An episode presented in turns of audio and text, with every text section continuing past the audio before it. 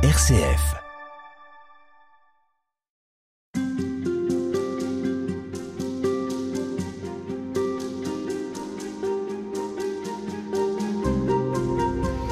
Nous l'avons vu avec vous, euh, Laetitia Kalmen, dans euh, les tout premiers livres, dans les tout premiers textes bibliques, notamment dans la Genèse.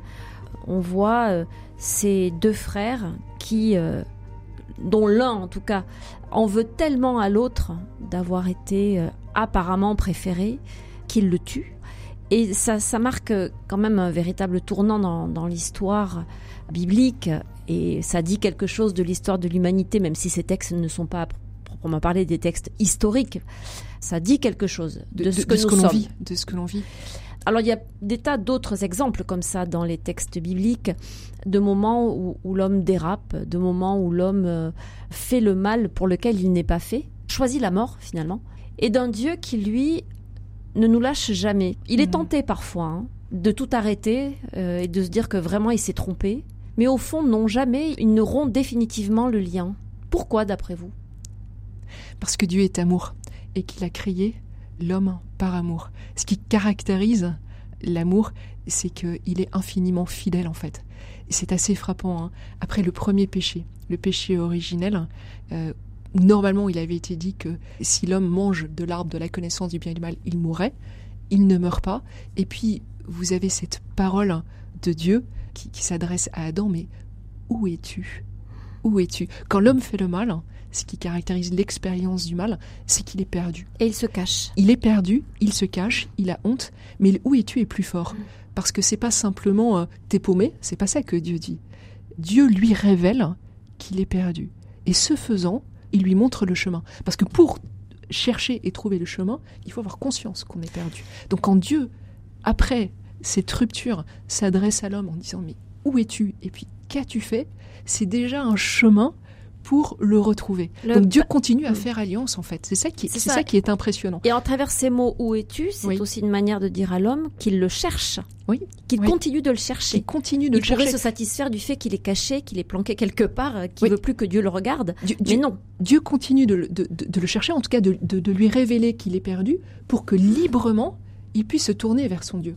Dieu ne s'impose pas en fait il continue de parler à l'homme et on voit par exemple par rapport à Cain que Cain ne lui répond pas, il, fait ce choix de ne pas lui répondre, mais en revanche, Dieu, Dieu continue parce qu'après le meurtre d'Abel, il y a cette parole aussi très forte, mais où est ton frère? Alors là, c'est pas où es-tu, c'est où est ton frère?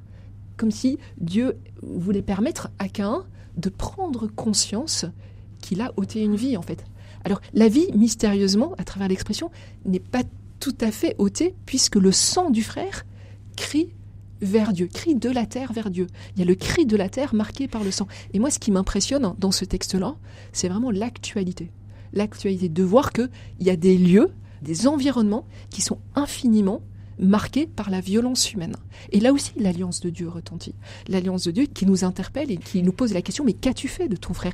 Et c'est vrai, nous sommes le gardien de notre frère. Donc plus profondément que le sang qui crie, comment est-ce que je renoue avec le frère que j'ai blessé Comment est-ce que je retrouve le sens de la fraternité? Et au fond, toute l'alliance biblique, toute l'histoire biblique nous conduira jusqu'à la Pentecôte à retrouver le sens de cette fraternité, qui même après la Pentecôte n'est pas de l'ordre de l'évidence. Hein. On voit bien que ça reste un défi au quotidien. En tout cas, Dieu nous donne les moyens pour le vivre.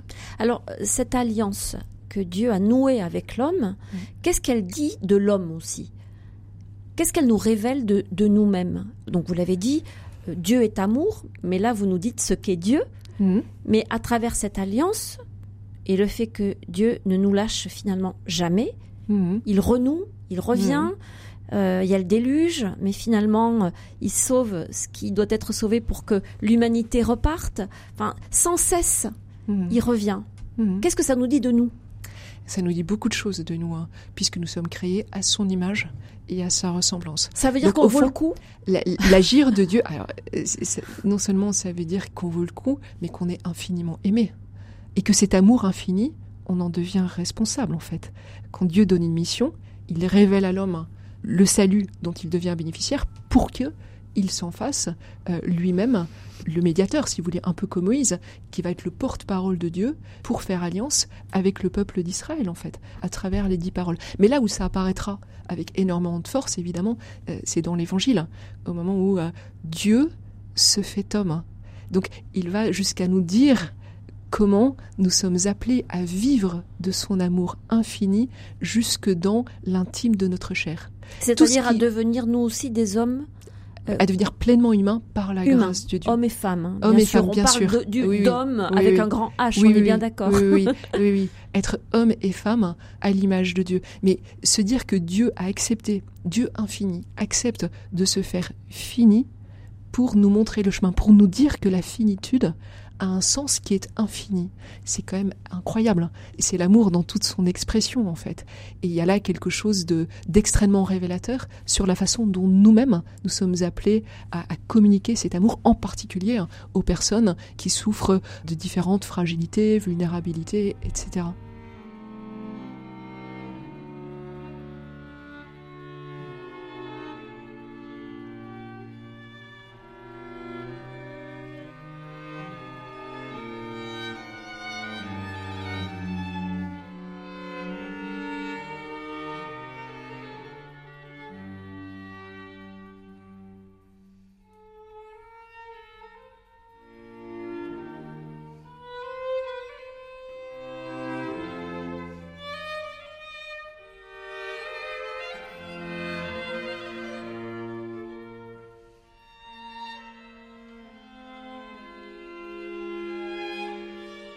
Halte spirituelle, Véronique Elzieux.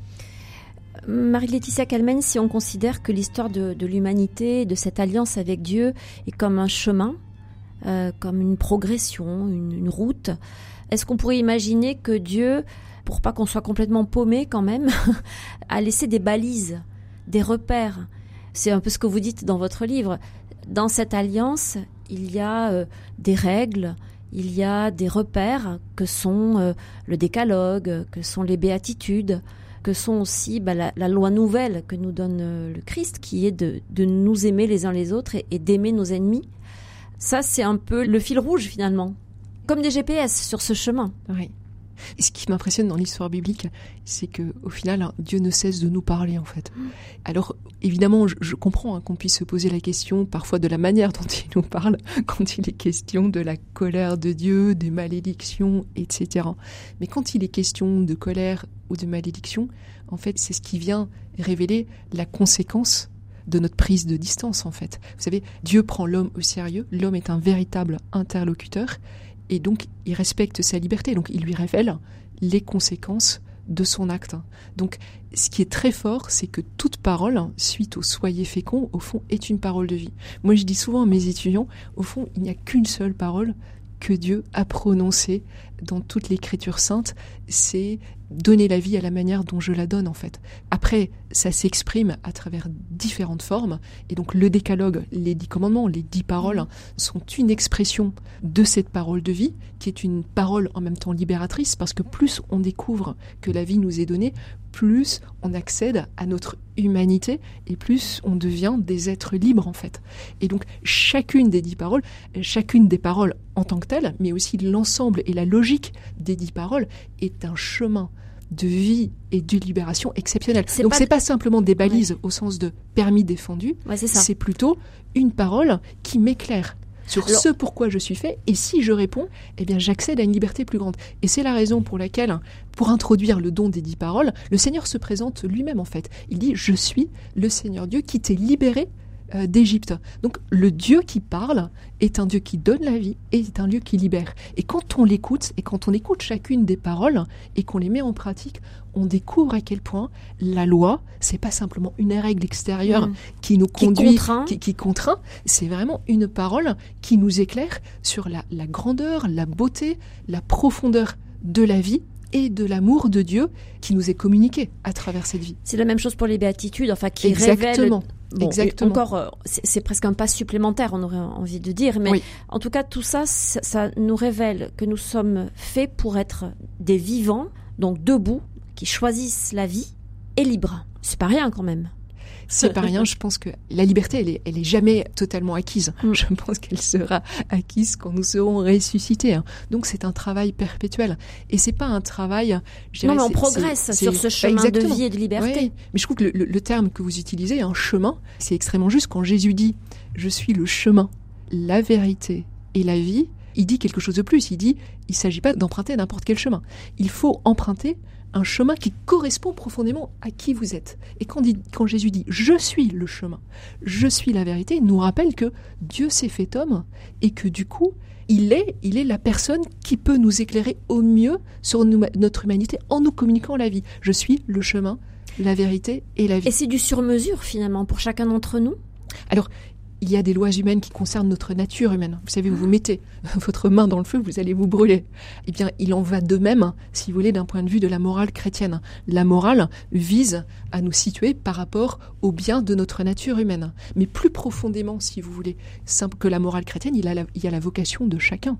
On est toutes les deux appelés à faire le bien. La manière dont on va accomplir le bien sera unique.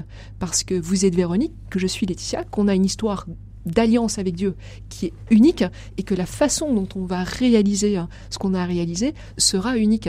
Donc au fond, il est assez beau d'aborder la question morale, non pas en termes évidemment de, de loi à accomplir, alors aussi en tant que cette loi est parole de Dieu et que elle nous amène à accomplir notre vocation. Merci beaucoup. On vous retrouve demain. Merci.